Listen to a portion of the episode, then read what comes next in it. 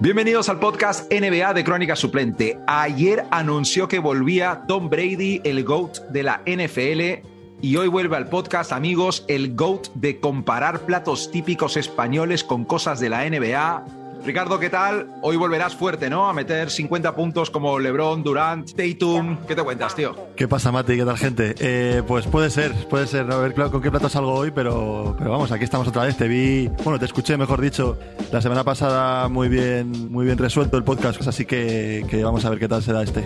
Tío, hoy tenemos muchísimas cosas acumuladas eh, de las que hablar, pero antes lo de siempre, recordar a los amigos que nos están escuchando que le den al botón de seguir, eh, nos escuchen donde nos escuchen para que reciban las alertas de los nuevos episodios. También recordar que estamos en todas las redes sociales arroba crónica suplente. Y nada, Ricardo, vamos fuerte, ¿no? Adelante. Estás escuchando el podcast NBA de Crónica Suplente, tu podcast de NBA favorito y cada día el de más gente. Ricardo, han pasado muchas cosas desde la última vez que hablamos, pero para mí ninguna tan interesante, tío, como lo que pasó hace unos días en Filadelfia cuando Durant, Kyrie y compañía, pues no sé cómo decirlo de una forma bonita, básicamente le pusieron los en la frente a James Harden. Y tío, eh, dicen que las entradas para ese Net Sixers fueron las más difíciles de conseguir y con mayor precio de reventa de la última década en Filadelfia, más que cualquier partido de playoff. Y como era de esperar, y fue precioso en cierto modo, el público de Filadelfia, por supuesto, que abuchó a Ben Simmons cada oportunidad que tuvo, que el tío estaba sentado en el banquillo. Dicen que para, o bueno, supone la gente que para empezar a prepararle psicológicamente para lo que se le viene más adelante. Y es que, tío, el partido tenía tantas rivalidades que no sé muy bien ni por dónde empezar. Estaba en bid contra Simmons, por supuesto, estaba la ciudad de Filadelfia, y no digo el condado porque no conozco la extensión de Filadelfia, pero toda esa zona contra Ben Simmons. Estaba Durant contra Harden, que acabaron fatal. Estaba Kyrie contra Harden, que acabaron fatal. Luego, durante el partido, se medio encararon Durant y Embiid. Eh, dicen que Durant estuvo buscando a Harden para, para darle la mano al final, pero que Harden se largó. Y vamos, si hay alguna rivalidad ahora mismo en la NBA por encima de esta entre los Nets y los Sixers, que alguien me, me, lo diga, que me mande un correo, que me mande un fax y me lo cuente, porque, vamos, a mí me parece de lo más bonito que se está montando en la NBA en mucho sí. tiempo. Pero vamos a lo bueno, tío. Directamente del partido, los Nets pasaron por encima a los Sixers, 129 a 100, dominaron desde el primer cuarto. Y la gran historia del partido fue que Harden, al igual que muchos partidos importantes de su carrera en playoff, eh, pues tenía pinta de que no le apetecía jugar al básquet por momentos. 3 de 17 de campo, 11 puntos, 4 pérdidas. Yo soy de los Sixers y se me suben los a la garganta, tío. Luego Durant y Kyrie dijeron que como Ben Simmons no podía jugar, ellos salieron a defenderle contra Filadelfia, un poco ahí de, de hacer equipo. Pero, tío, la pregunta del millón en verdad acaba siendo, ¿fue real esa superioridad o solo fue un partido más? Fue un partidazo, o sea, lo que tú decías de se juntaron los mejores jugadores, o sea, prácticamente top 4 de los 5 de los mejores jugadores de la liga entonces, eso, para, eso es un partidazo solamente por ello. Y aparte, si le sumas todas las movidas que ha habido entre ellos, el tema del, del traspaso, eh, más le sumas lo de Ben Simmons y la ciudad eh, encendida contra él. Eh, fue, fue, un partidazo, a ver, fue un partidazo en, en, ese, en ese ámbito. Luego, lo que es deportivamente, pues es verdad que, que hubo gente que, que demostró lo bueno que es y hubo gente que no demostró ese liderazgo y ese, ese ese aura de estrella que tiene, ¿no? Yo ya, o sea, yo ya meto el dardo directamente a Harden, ¿no? Ya se lo tiro directamente porque el muchacho no tuvo su mejor noche. Es decir, eh, eh, hizo un 17% en tiros de campo, por así, por analizar un poco más el partido, ¿sabes? Y es que lo, lo más de todo es le pusieron seis tapones, o sea... Hostias, ese dato no lo controlaba, joder, ¿verdad? Le pusieron acuerdo, se, sí. se, seis tapones en, en, en el partido eh, a uno de los mejores eh, penetradores, dicen, de la, de la, historia de la NBA, uno de los mejores atacantes de la historia de la NBA. De, en cuanto a puro ofensivo, eh, no fue su mejor día, ¿vale? Una de, las, una de las cosas clave fue a lo mejor la defensa de Kyrie, que estuvo muy bien Estaba motivado el tío, ¿no? Ahí defensivamente. Sí. sí, sí, Se le notaba motivado, se le notaba que tenía que demostrar eh, cositas, ¿no? De decir a este que no quería jugar, ¿no? Porque una de las movidas era que Harden no aguantaba que Kyrie solamente jugara los partidos de fuera de casa, todo ese tipo de cosas, ¿sabes? Y le dio, le dio la, def la defensa fue bastante clave. Eh, y, creo que, esto va a ir a más. Es decir, eh, los Nets están ahora mismo están subiendo. Esta victoria le da muchísima confianza. Para mí fue un partido de playoff en todos, los en todos los aspectos, tanto a nivel de juego, a nivel de intensidad, a nivel de piques, a nivel incluso arbitral, ¿no? Harden también acababa con un poco desesperado de que no le pitaban las faltas que, que él pedía, que siempre ha pedido y que siempre le ha pitado. Es una dinámica en la que entra el tío cuando no le está yendo bien, que, a ver, a muchos nos puede pasar eso a diferentes niveles de deporte, pero a él con lo de sacar faltas, desde luego que es algo constante, ¿eh? Claro, siempre, siempre ha sacado muchas faltas, ha ganado muchos. Empezaron el, empezó el partido con mucho. O sea, creo que en Vice en el primer cuarto tiró como 14 tiros libres, o 15, no, me acuerdo.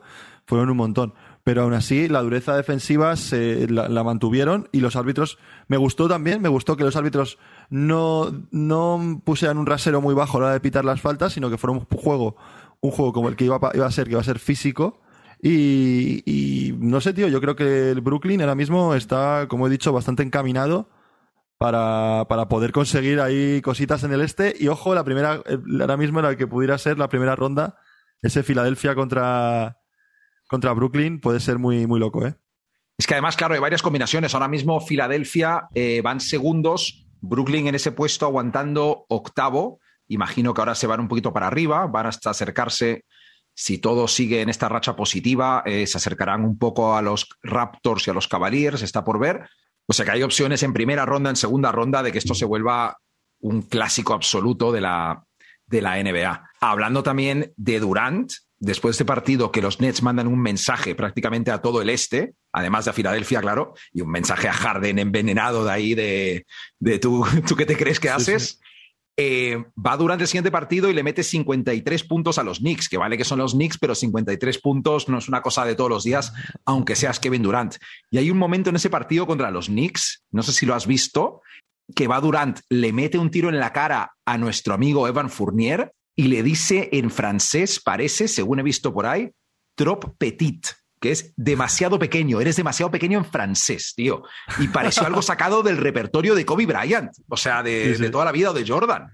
Le, eh, convirtieron, en un meme, le convirtieron un meme con ese. Además, hay, muy bueno, un hilo muy bueno en Twitter, como que iba bajando de tamaño cada, cada foto y cada comentario, iba haciendo más pequeño el, Fournier hasta que desaparecía.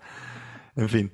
En fin, tío, que no, que, que, se vienen los Nets. Durant está en modo venganza, en modo Kill Bill total.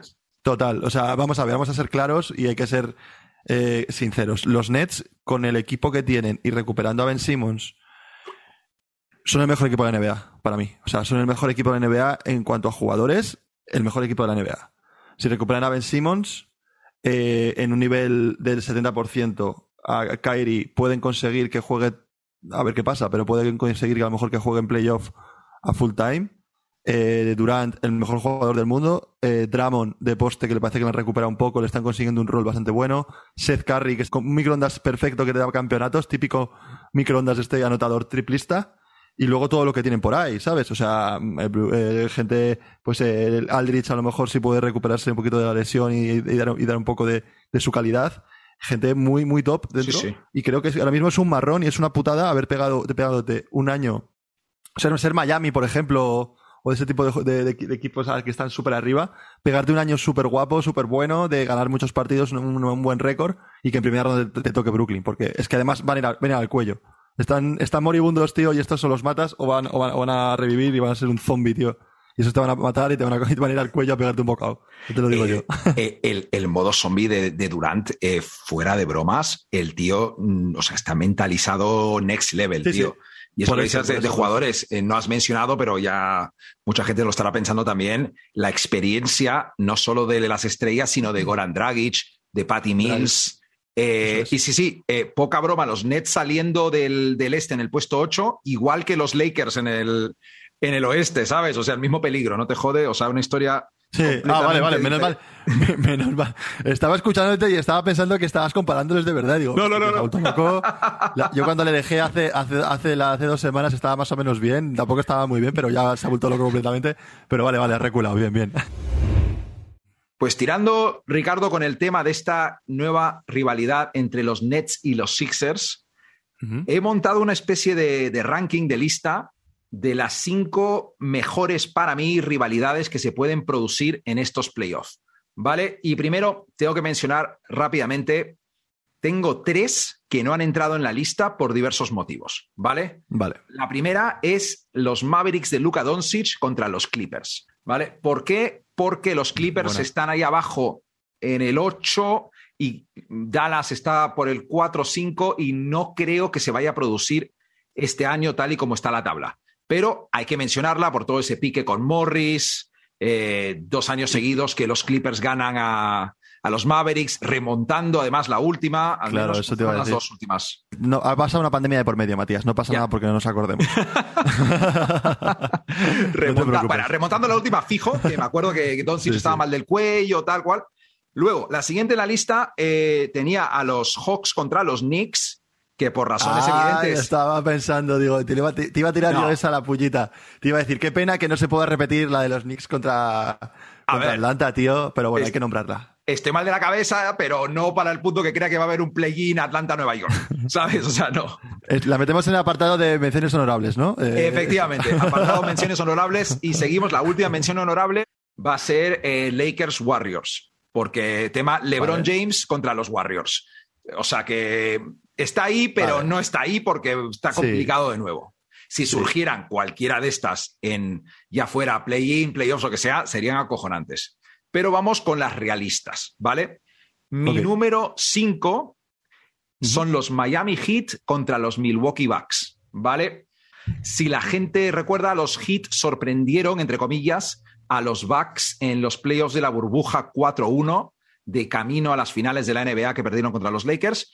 Y luego en 2021 los Bucks se la devolvieron en primera ronda y les pasaron completamente por encima. Que joder, si no nos reímos en la primera temporada del podcast hablando de que los Heat se cagaron encima, que si Adebayo Sí. desapareció. Vamos. No, pero esa primera eliminatoria que, que dices que le pasaron por encima Miami a, a los Bucks, casi monta un cisma en Milwaukee porque es que cuando casi eh, Antetokounmpo se pira.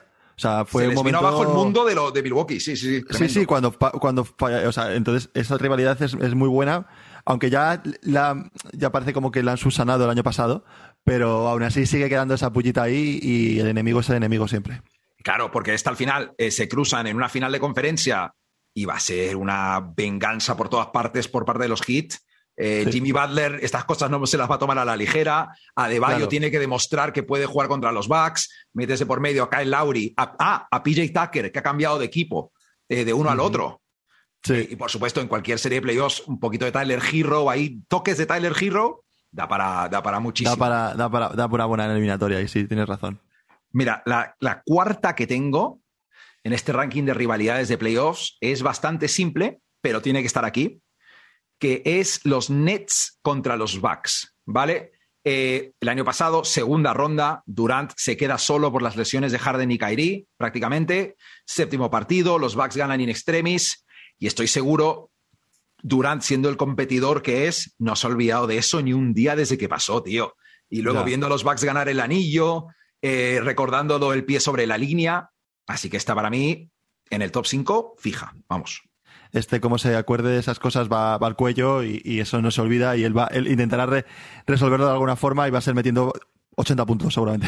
Es que estoy empezando a ver estos playoffs van a ser eh, Durant, Kill Bill con una lista Total. y arrasando por el este. Bueno, Debería ir de amarillo, como la de Kill Bill, ¿sabes? Antes del partido y se lo quite y luego, y luego vaya a entrar a jugar. el número 3. número 3 he colocado, me voy para el oeste y he colocado aquí un Suns Lakers, tío. Vale, esa, mira, esa, esa, esa te la iba a decir yo. Primera ronda de playoffs el año Suns pasado. Lakers. Los Sí. Lakers venían del play-in, pero con aires de que eran los Lakers, LeBron James, tal, tal. Los Suns les dejan claro que ellos eran el equipo de verdad, con Chris Paul, que no podía usar el hombro prácticamente. Eh, Cierto Anthony es. Davis se lesiona. LeBron básicamente se rinde. Está feo decirlo, pero LeBron se rinde hacia el final de la serie, como que se medio pica. Y hoy justo eh, he leído que Anthony Davis ha dicho que si no llega a lesionarse, ellos ganan la serie. Eh, y todo pinta que se van a volver a encontrar este año en la primera ronda si los Lakers aguantan esa plaza 8 en el play-in. De hecho, tremendo. Booker, de hecho, Booker le ha respondido diciendo como que, claro, que prácticamente que, que si mi tía tuviera una cosa entre las piernas será mi tío. Quiero decir que, claro, que, que claro, que sí, sí, claro. Y, y mi abuela fuma, ¿sabes? Tú me entiendes. La otra sí que si, si, mi, abuela tuviera ruedas sería una bicicleta. Eh, lo Totalmente. o sea, eh, Anthony Davis, tío, deja de, deja de contar historias y, cuídate un poco, anda. Total, tío. Aprende a andar y a, y a pisar, tío, en serio. Vale. La segunda mayor rivalidad para mí en esta lista son dos equipos que no se han visto como tal en playoffs todavía, pero son las dos potencias veteranas del oeste los Suns y los Warriors. Y todos sabemos que si se cumplen los pronósticos es inevitable que se encuentren hacia final de los playoffs del oeste. A priori, directamente, no hay, una, no hay un gran historial en playoffs de estos dos equipos, pero sí hay un poco de historia porque Chris Paul iba enfrentándose eh, a los Warriors a Curry eh, más de desde mediados de la década pasada. Eh, primero con los Clippers, luego con los Rockets, y los Warriors siempre han salido victoriosos. Además, un detalle también es que los Warriors esta temporada son el único equipo contra el que los Suns han perdido más que ganado. O sea, han ganado los Warriors dos partidos y los Suns uno en el enfrentamiento directo. Y el número uno, bastante evidente, ya lo hemos mencionado en la sección anterior, da igual que nunca se hayan enfrentado como tal en playoffs, los malos rollos personales, el traspaso de Simmons y Harden, hacen que sea la mejor rivalidad de lejos para estos playoffs y puede que para los próximos años, si nada cambia, Net Sixers, ya lo he dicho antes, Embiid contra Simmons, Filadelfia contra Simmons, Harden contra Durant, Kyrie contra Harden, Durant contra Embiid, es una locura, Ricardo, es una locura. Papá contra mamá, todo, eso va a ser brutal, tío. Va a ser una, va a ser la esencia de los playoffs, yo creo, eh, va a ser, se va a ver en esta serie. Y además yo creo que es de las que más probabilidad tiene de que pase, de las que hemos dicho. O sea, son bastante, bueno, la de los Lakers contra Phoenix es también bastante, bastante probable. Bastante, sí. Que va bastante encaminada. Pero esta es que es real y es que es la más guapa de todas. O sea, tengo unas ganas, Mati, de que, de que esto pase y de que empiecen los playoffs con, con, con, ojalá esta, esta serie que, que no te imaginas, tío. No, estas series de las de en Europa quedar de madrugada con gente para verla. O sea, tal cual, tal esta cual, serie... tal cual, Pues Ricardo, vamos con hablando, pasando. Estás escuchando el podcast NBA de Crónica Suplente. Esto es Hablando o Pasando para la gente que se incorpora por primera vez al podcast, una sección donde yo voy soltando noticias de los últimos días que me llaman la atención y Ricardo dice hablando si le apetece hablar del tema o pasando si se la suda. ¿Preparado, Ricardo? Preparado. Ricardo, hablando, pasando, Lebron hace un par de días contra los Suns ha llegado a unas cifras astronómicas en su carrera. Eh, vamos a hablarlo rápido porque creo que merece la pena decir esos números. Perfecto, pues 30.000 puntos, 10.000 rebotes, 10.000 asistencias. Es el primer jugador que supera los 10.000 puntos, 10.000 rebotes y 10.000 asistencias. Ricardo, ¿cómo te quedas? Me quedo, pues bien, tampoco me cambia la vida. Quiero decir, que temprano iba a llegar y que y enhorabuena a Lebron por, por lo conseguido. No, hombre, es fuera de bromas, es una pasada lo que ha conseguido. Pero también hay que decir que, que es de los jugadores que más tiempo lleva en la liga, bla, bla, bla, bla. No vamos a entrar en debates, he dicho que tampoco quiero hablar. Perfecto, Ricardo, sí, eh, unas cifras tan astronómicas como predecibles, viendo el ritmo que llevaba el hombre esta temporada. Hablando, pasando, Ricardo, polémicas declaraciones de Jason Williams sobre Kobe Bryant. Jo, chocolate blanco. Eh, a ver, venga, ¿qué ha dicho? Creo que nunca hemos metido chocolate blanco en este podcast, así que no. va, va el tema. Kobe no está tan arriba en mi lista como la gente piensa. No es ya que no esté para mí dentro de un top 5 de todos los tiempos, es que no considero que ni siquiera se encuentre entre los 5 mejores jugadores de la historia de los Los Ángeles Lakers. Eh, Ricardo Arín está un poco resentido por lo que pasó a principio del, de los 2000 o... Wow, eh, me, quiero hablarlo, pero además es que es el típico tema que no sé, que como que el típico tema que no quieres hablar, pero cuando sale el tema mm, sabes que va a haber movida, sabes que va a haber movida si se habla de, ese tema. Y hay que hablarlo porque, bueno, bueno, no sé. Yo, yo si, si me puedo lanzar yo, quiero decir, eh, obviamente no tiene razón, pero, pero a lo mejor algo, ¿sabes? Quiero decir, eh, Kobe eh, es Kobe y la gente de nuestra generación, gente que ha vivido la NBA de los 2000 y tal, eh, obviamente mm, le tenemos en un auténtico pedestal, es el que nos ha hecho eh, pues, seguir la NBA, eh, comprarnos camisetas de la NBA, ver highlights y mates, que querer ser ese jugador, ¿no? Pero luego, pensándolo con la mente fría, joder, es que Kobe mm, detrás de él en ese equipo venía gente muy grande como Magic Johnson, por ejemplo, Karim Abdul-Jabbar, máximo anotador de la historia de la NBA. Eh, Shaquille O'Neal, tío. Es que Shaquille O'Neal, cuando ganaron los anillos juntos, eh, se supone que el bueno era Shaq y luego Kobe, ¿sabes? Eh, no lo sé. Ya ver, yo dentro del top 5 sí que le metería. Pero no le colocaría me jode mucho decirlo, la verdad, porque me, encanta este, me encanta Kobe, es mi ídolo y yo creo que Shaq, Karim y Magic eh, han podido ser mejores jugadores de los Lakers que ha sido que ha sido Kobe, ¿vale? Y estamos hablando de un tío que le ha dado cinco anillos hasta la, franquicia, pero a modo de juego y a modo de revolución en la liga, los otros pueden estar por delante, ¿vale? Así que no sé, chocolate, tampoco te tienes que meter en esos marrones, tío, porque creo que es una cosa que a la gente no le gusta hablar, ¿vale? Así que hasta aquí, yo no quiero hablar más del tema. Eh, suena bastante, o sea, conociendo a ese hombre, salen mucho podcast, salen mucho canal de YouTube por ahí, entrevistado. Eh, aunque yo entiendo por dónde puede tirar, entre, además de Karim y Magic, yo lo de Shaq que has dicho tú lo entiendo, a lo mejor no le rankeaba igual que tú, pero también están Jerry West, el Jim Baylor, eh, Chamberlain.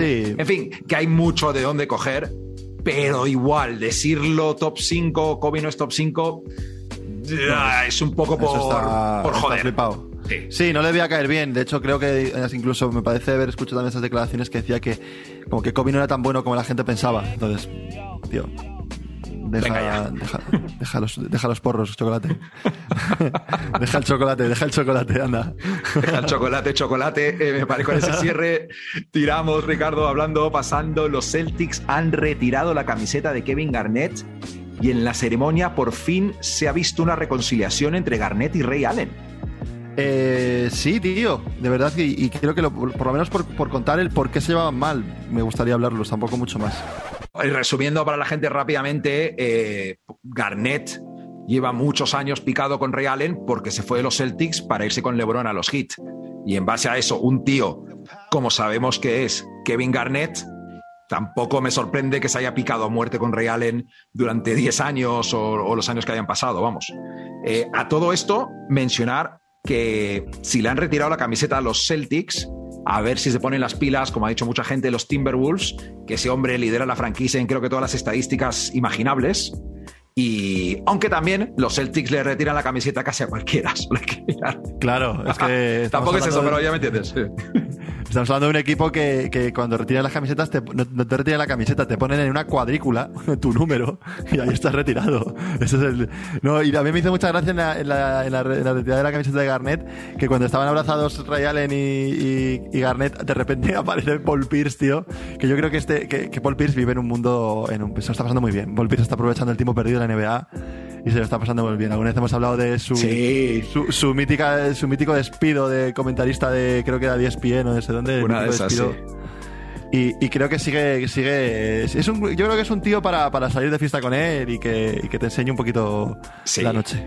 Eh, Paul Pierce, el rey del Instagram Live de cuñado fardando de, strippers y póker y puros. Eso es, eso es. difícil enfadarse con... Eh, es que mi recuerdo también, uno de los más recientes es el Horse durante la pandemia, que salió el tío que casi le costaba atarse la zapatilla, ni, ni ganar al Horse ni nada, o sea, le costaba votar.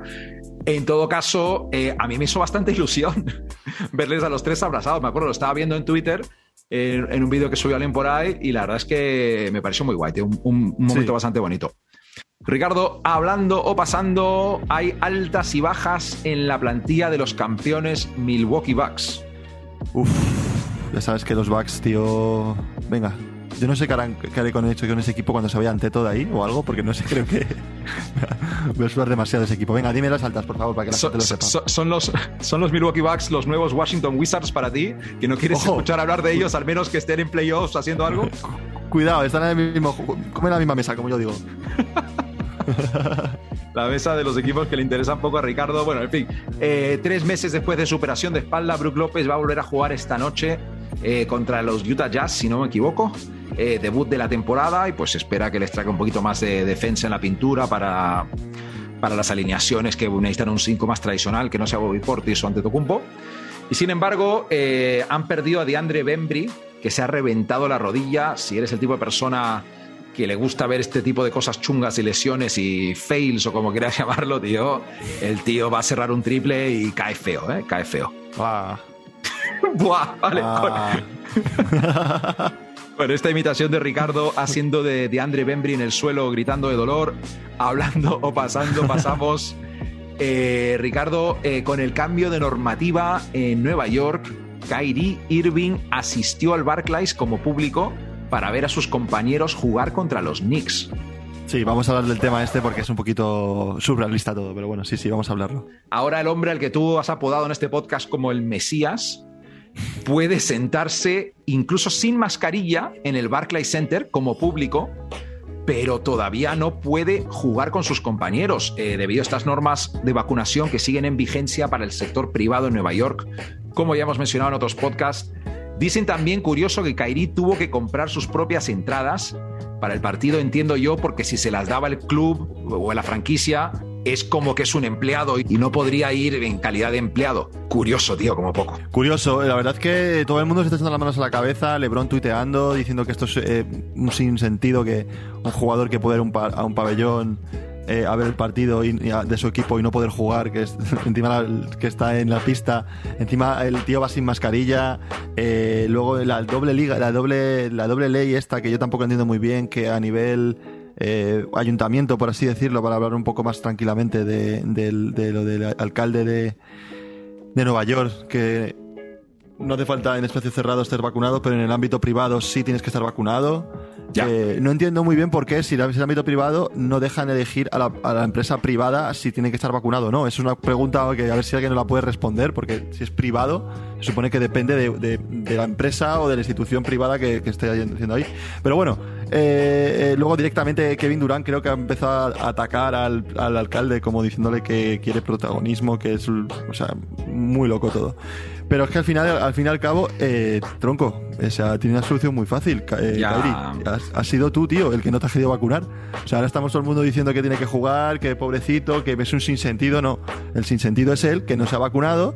El sinsentido es él que no ha querido pasar por lo que ha hecho todo el- prácticamente el. Bueno, en Estados Unidos, en Estados Unidos a lo mejor, claro, es un poco más bajo, por, pero sí. Sí, bueno, pero no, no te digo lo que hemos tenido que hacer casi todos, lo que hemos Casi pues sí. todos, claro. Y, y que luego él- él- él está viendo las consecuencias de sus, de sus principios, ¿no? Entonces, pues a Sí, mí, mm, quiero decir, ajo y agua. por mucha lógica que, que tiene lo que, lo que dices, lo que vienes diciendo, que haberse vacunado, que estoy de acuerdo contigo, ya hemos llegado a un punto que ya la normativa ya parece ridícula en ese, en ese, en ese entorno ya, y pues a ver si al menos... Ah, eh, es curioso, parte de mí va con, eh, contra Kairi la persona y sus ideas, la otra parte de mí quiere que se acabe ya el tema y tener, empezar a preparar los Pero playoffs como, como- podcast y como aficionados. a la Claro, NBA, por tío. eso, eso es. Yo por ese lado, como aficionado, vamos, joder, que, que juegue ya porque me apetece ver en la pista y mira el otro día que metió 50 puntos, ¿sabes? Es que es Joder, chaval. Que, que es el puto amo. Entonces, vale, pero a nivel de civilización y de conciencia humana, pues tío, pues Total. Ah, joder, aguántate otro, aguántate hasta que pase la cosa y se pase 100%, ¿sabes? Porque no se ha pasado un 100%. Ya, bueno, también te digo que desde, desde que hay una guerra en Europa ya se acabó el COVID, así que al menos. Ah, eso- bueno, ya, sí, ahora eso- han cambiado de bando. Cambiado de, de historia ahora que... sí, sí. En fin, antes de liarnos con otros temas, Ricardo, hablando, pasando en un partido de los Clippers en Golden State hace unos días, se vio a Kawhi Leonard haciendo ejercicios de tiro. El típico tiro de post ruptura de rodilla y, y poco más. No, no creo que vuelva, yo creo que no va a volver. Las informaciones, hubo un eh, optimismo inicial, pero han salido muchas fuentes diciendo que lo más probable es que no vuelva, que si alguien vuelve va a ser Paul George y parece que tampoco. En fin, Ricardo está ahí el hablando, pasando, pero vamos con el dato de la semana. Algo rápido de lo que quieren hablar Richie y Mati, pero rapidito cada uno. Un tema que tiene que ver con la NBA del que la gente tal vez no esté muy al tanto, y que puede ser del pasado, del presente, o de jugadores o preguntas que nos hacemos o cosas así. Pues eh, sí, tío, traigo un dato un poco, poco pesimista para, aficiones, para los aficionados de los Lakers y para sus aspiraciones para los playoffs, ¿vale? Y es que los Lakers, tío, tienen la mayor diferencia de la liga entre su récord jugando como locales, que llevan un 20-16, un 56%, y como visitantes, un 9 ganados y 22 perdidos, ¿vale? Un 29%. O sea, el, el récord que tienen fuera de casa es bastante penoso y esa diferencia es la peor de la liga. Vale, pues de los 10 de los 14 partidos restantes que les quedan a los Lakers son fuera de casa. Así que creo que o espabilan, tío, o como dice Anthony Davis, o vuelves, o si no, vas a perder los partidos porque no estoy yo. Así que ya sabes lo que tienen, ya sabe lo que, tienen que hacer los Lakers. Es el único que le puede solucionar las cosas. Ricardo, yo traigo algo un poco diferente para mi dato, que es la segunda parte de algo que dije la semana pasada de cómo son las personas o qué piensan las personas dependiendo del equipo que creas que va a ganar el este. Ahora vengo con la parte del oeste por petición de... Te iba a decir, por petición de la gente de TikTok, no, no. Por petición de cuatro personas o cinco como mucho en TikTok. En fin, voy a por ello.